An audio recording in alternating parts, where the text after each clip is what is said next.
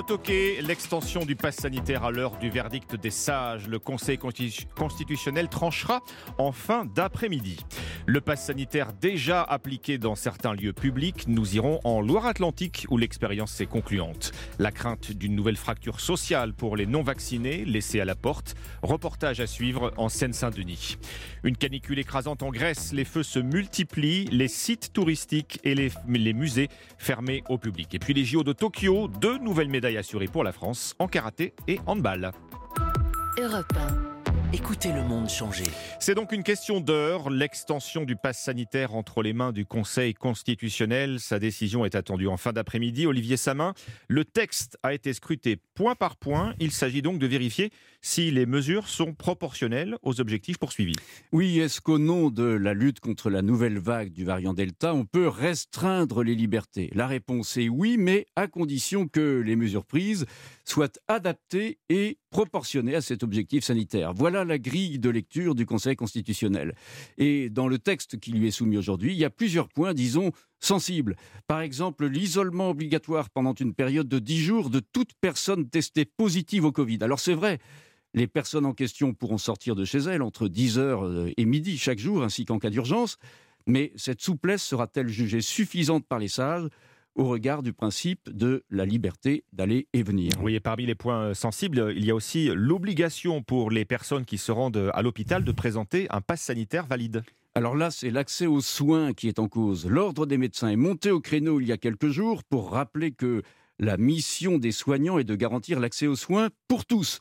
Dans le texte de loi, même sans passe sanitaire, on pourra venir se faire soigner si c'est une urgence. Mais l'accès aux soins programmés, lui, sera conditionné à la présentation du pass sanitaire.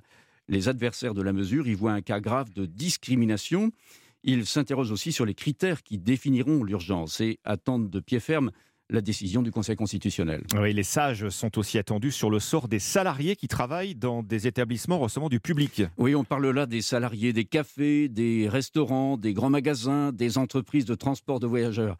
La loi dit que ces salariés, s'ils ne sont pas en mesure de présenter un pass sanitaire valide, verront leur contrat de travail suspendu, de même que leur rémunération, avec le risque qu'au bout d'un certain temps, ils soient licenciés en particulier les salariés en CDD ou en intérim, ce qui peut créer une rupture d'égalité frappant les travailleurs précaires. Olivier, l'exécutif se dit euh, confiant hein, dans la décision que rendra ce soir le Conseil constitutionnel. Est-ce que ce n'est pas montré un peu trop d'optimisme? Alors, il y a peu de chances hein, que l'ensemble du texte soit retoqué, d'autant que fin mai, le Conseil, rappelez-vous, avait validé le principe du pass sanitaire pour les grands rassemblements. Mais il n'est pas exclu que certains passages soient censurés les sages pourront aussi fixer des réserves d'interprétation. Autrement dit, valider le texte mais préciser la manière de l'appliquer quand plusieurs interprétations sont possibles. Merci Olivier Samin. Peu avant cette euh, décision attendue hein, du Conseil constitutionnel, Emmanuel Macron confirme une troisième dose de vaccin à la rentrée, en priorité pour les personnes âgées et les plus fragiles.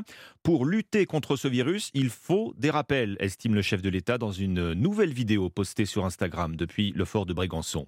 Dès lundi prochain, l'accès aux établissements accueillant du public sera donc conditionné à la présentation du pass sanitaire. Le Conseil constitutionnel euh, devrait en acter euh, le principe. Euh, certains ont pris les devants et demandent déjà un pass aux visiteurs, comme au Grand Aquarium du Croisic en Loire-Atlantique. Après des débuts difficiles, les choses se passent bien. Reportage européen de Charles Guyard à l'Océarium du Croisic. Bonjour, bienvenue. Juste vérifier vos passes sanitaires s'il vous plaît. Juste avant d'entrer dans l'océarium, Éléonore scanne les QR codes des visiteurs. Et c'est parfait, merci. La jeune fille a été recrutée spécialement pour cela car ici le pass sanitaire ou un test négatif est obligatoire depuis le 21 juillet et il a fallu vite s'adapter et faire face parfois aux mécontents. Céline Tessier, adjointe de direction. Les deux premiers jours c'était difficile. Hein. On a refusé du monde parce que bah, les gens n'avaient pas ou un test PCR euh, donc ils ne pouvaient pas rentrer. On se insulté. Euh. Résultat, après l'entrée en vigueur du pass le 21 juillet, la fréquentation du site a chuté de moitié avant, heureusement, de remonter peu à peu. On sent quand même depuis quelques jours que l'usage du pass sanitaire est rentré dans les mœurs. Euh. Ça va assez vite en fait à partir du moment où on scanne, puisque la lecture est immédiate. En tout cas pour Marie-Josée, venue de Lyon en famille, apporter la preuve de sa vaccination n'est pas une contrainte, bien au contraire. Je trouve ça normal en fait. C'est pas la première fois que vous le sortez Non, c'est pas la première fois. On nous l'a demandé quand on a été visiter le château à côté de cerveau. Et je dirais même que c'est un peu rassurant en fait quand on va à des endroits où il y a beaucoup de monde. Et du monde, il y en a beaucoup ici en ce moment. Il faut dire que la météo, bien maussade, n'invite pas vraiment à faire bronzette sur la plage. Hop, c'est parfait. Merci beaucoup. Le Croisic, Charles Guyard, Europe 1.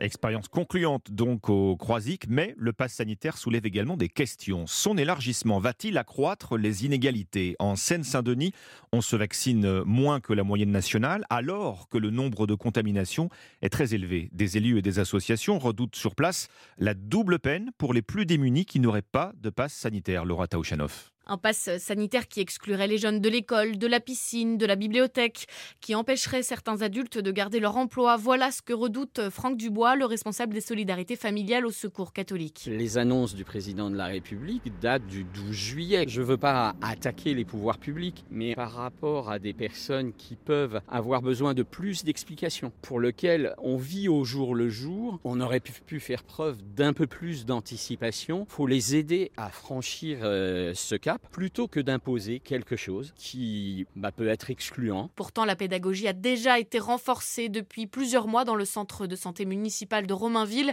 où exerce le médecin généraliste Anne-Sophie Pimpeau, mais ça n'a pas suffi. J'arrive à convaincre, mais il faut vraiment aller discuter avec les gens. Si on ne met pas une dose de contrainte, la majorité des gens ne se feront pas vacciner. Moi, une grande, grande part de mes patients se font vacciner parce qu'ils n'ont pas le choix. Et s'il n'y a pas de contrainte, on va droit à l'échec dans les campagnes de vaccination. Une campagne d'autant plus difficile à mener dans un département où beaucoup n'ont pas de contact régulier avec des professionnels de santé. Un habitant sur trois n'a pas de médecin traitant. Laura Taouchanoff en Seine-Saint-Denis pour Europe 1. Les revendications contre le pass sanitaire et contre la vaccination ravivent les tensions. Marion Dubreuil, depuis plusieurs semaines maintenant, des élus sont pris pour cible. Oui, 35 parlementaires ont fait l'objet de menaces depuis le début des actions contre le pass sanitaire. C'est le cas notamment de la députée de l'Hérault, Patricia Mirales, qui a déposé plainte à trois reprises. Le parquet de Paris centralise actuellement ces dossiers. Vous ne euh, nous injecterez pas le vaccin, euh, nous sommes armés. Euh, j'ai même eu la photo d'armes. Nous n'hésiterons pas à venir vous mettre une balle dans la tête. Voilà, c'est des, des, menaces de ce type-là. Jamais j'aurais pensé qu'on puisse m'accuser de meurtrière parce que je faisais la promotion du seul traitement que nous avons aujourd'hui pour faire reculer cette pandémie. Il faut jamais négliger une menace. Jamais, parce que je ne sais pas jusqu'où ils peuvent aller. Le 16 juillet dernier, le ministre de l'Intérieur a envoyé une note adressée à l'ensemble des préfets pour mobiliser policiers et gendarmes afin de rassurer les élus et renforcer la surveillance aux abords notamment des permanences des parlementaires. Le Royaume-Uni supprime la quarantaine pour les voyageurs vaccinés venant de France métropolitaine. Cette mesure avait été imposée euh, par Londres il y a trois semaines, malgré un assouplissement des règles outre-Manche. Paris jugeait cette mesure discriminatoire. Europe Midi, Alexandre Lemaire. Restez avec nous dans un instant, direction Tokyo, avec ces deux nouvelles médailles garanties pour les Bleus. A tout de suite sur Europe 1. Europe Midi, Alexandre Lemaire. Midi 39 sur Europe 1. Deux bonnes nouvelles donc en provenance des JO de Tokyo. Les handballeurs français se qualifient pour euh, la finale. Ils sont donc assurés d'une médaille. Euh, rendez-vous pris pour cela euh, samedi. Mais dans l'immédiat, Corinne Boulou, 26e médaille garantie en karaté. Oui, le champion du monde Steven Dacosta va disputer dans une vingtaine de minutes une demi-finale qui lui assure déjà une médaille, du bronze au minimum. C'est une particularité de cette nouvelle discipline à Tokyo qui disparaîtra d'ailleurs du programme euh, de Paris en 2024. Les perdants du dernier carré de la compétition sont médaillés. En attendant, le Français de 24 ans, surnommé le Petit Prince du karaté, visera avant tout une place en finale et ce sera peu après 13 heures. Déception en revanche en cyclisme sur piste, Benjamin Thomas, le champion du monde de l'Omnium, a au pied du podium de cette course au point. L'escalade pourrait bien apporter aussi aujourd'hui euh, une deuxième médaille en début d'après-midi? Oui, médaille espérée pour euh, Michael Mawem et peut-être la plus belle hein, dans cette euh, nouvelle discipline olympique aussi. Le Français est sorti troisième de la finale de vitesse et il a pris la tête de la finale du bloc. Le podium de l'escalade sera décerné à l'issue de l'épreuve finale de difficulté vers 14h10. Et donc, vous l'avez compris, c'est bien parti pour Mika Mawem, le grimpeur de 31 ans originaire de Guyane. Et puis en athlétisme, Alexandre, il faut surveiller le concours du javelot en décalage Kevin Mayer, après huit épreuves, s'est rapproché sérieusement du podium. Le vice-champion olympique de Rio est quatrième à 46 points seulement de la médaille de bronze et à 130 points de la médaille d'argent avant le javelot qui commencera dans une grosse demi-heure, puis le 1500 mètres qui clôturera ce décathlon vers 14h40. Et enfin, une médaille assurée donc pour les handballeurs français en finale samedi. Oui, l'équipe de France s'est qualifiée pour sa quatrième finale olympique consécutive. Les doubles champions olympiques, vice-champions olympiques à Rio, sont venus à bout d'une vaillante équipe d'Égypte qui a fait jeu égal longtemps avant de s'incliner finalement 27 à 23.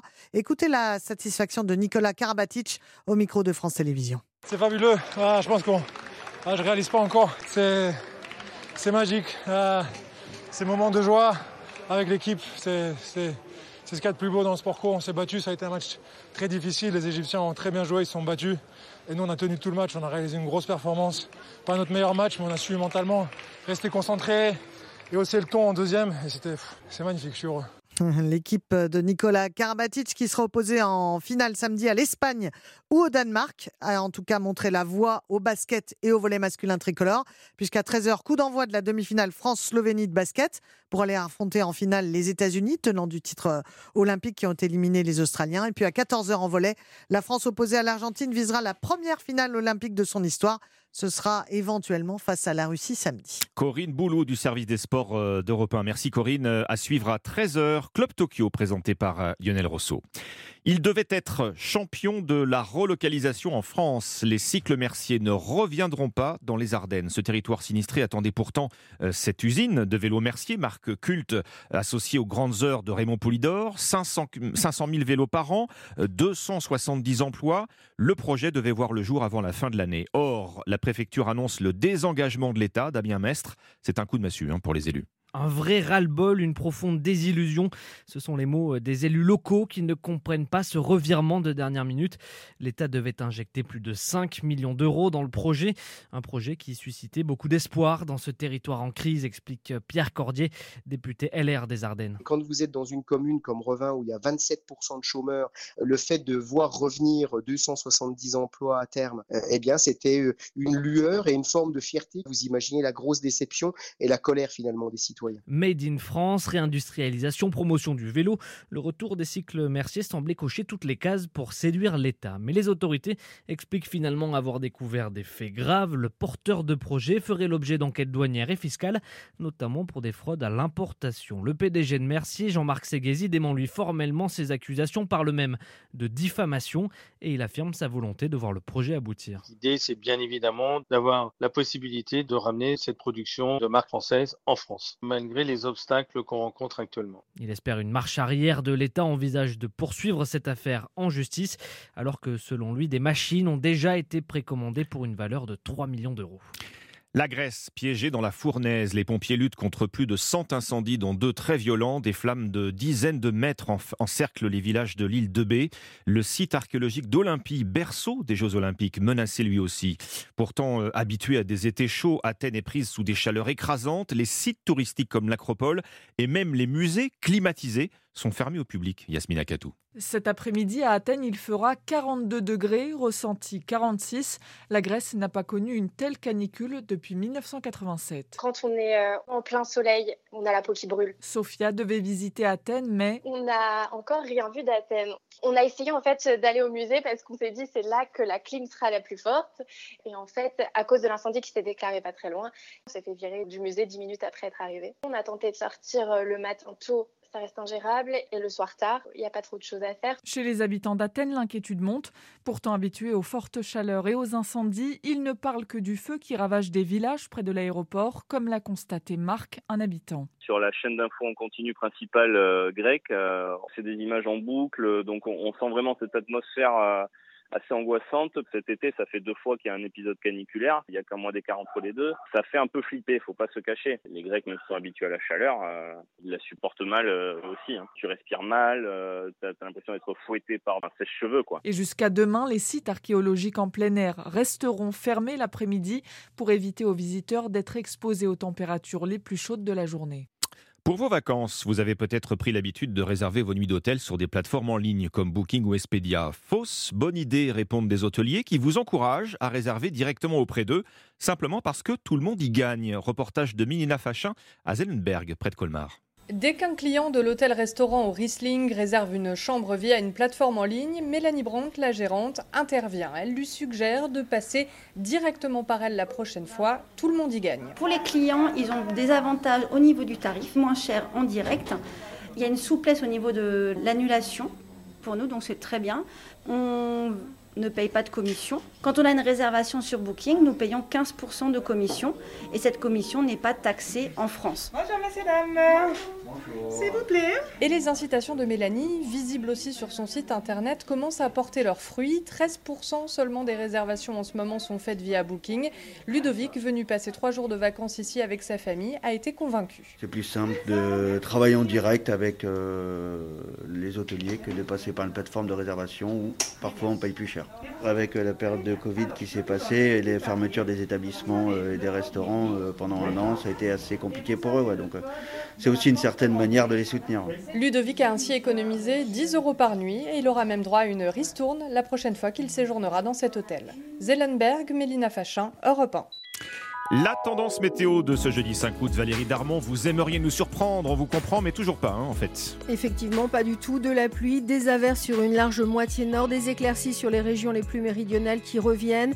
Des températures qui restent inférieures au normal de saison sur une grande moitié nord, avec au mieux 20 à 24 degrés, 23 à 26 du sud-ouest jusqu'en moyenne vallée du Rhône. Vous retrouvez quand même le soleil sur le Pays basque, 26 à 30 sur les régions méditerranéennes. Ce beau temps qui se fait réellement attendre hein, sur la moitié nord, c'est pas pour tout de suite malheureusement. Merci beaucoup, merci Valérie, on vous retrouve à 13h pour un point complet.